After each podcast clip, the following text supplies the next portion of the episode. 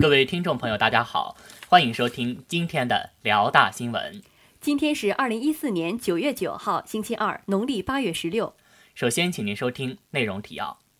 辽宁大学喜迎新生。中国的日本研究所国际学术研讨会顺利召开。接下来，请您收听本次节目的详细内容。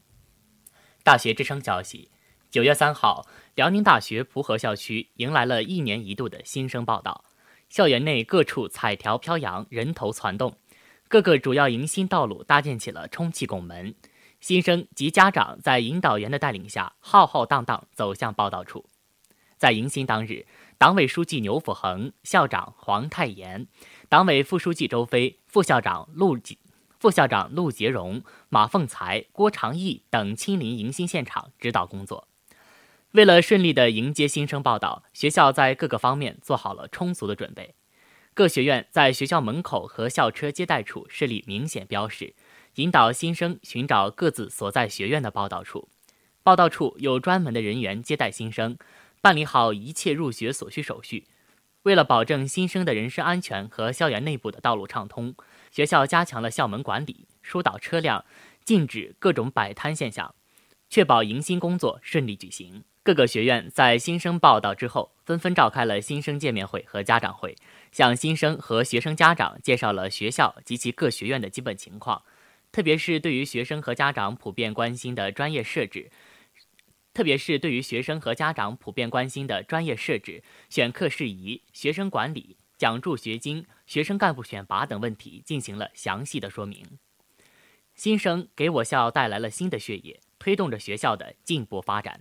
本台记者吴景镇报道。大学之声消息：九月六号，在辽宁大学蒲河校区机关楼一楼，中国的日本研究所国际学术研讨会顺利召开。出席本次活动的嘉宾有辽宁大学日本研究所副所长王铁军、吉林大学日本研究所所长鲁毅、日本驻沈阳大使馆研究室研究员以及业内相关人士。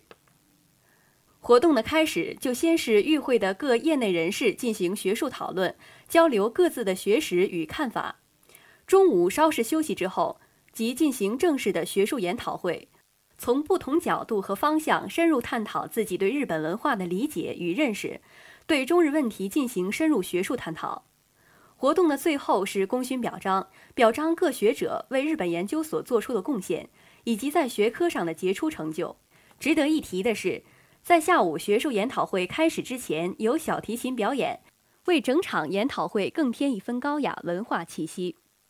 本次的学术研讨会增进了学者之间的学术交流，加深了与会人士对日本的了解，让中国的日本研究所得以更好的发展。本台记者李毅报道。今天的节目就为您播放到这里，感谢导播婕妤，播音孙威、陈思雨。今天的节目就为您播放到这里，感谢导播婕妤，播音孙威、陈思雨。接下来欢迎您收听本台的其他节目。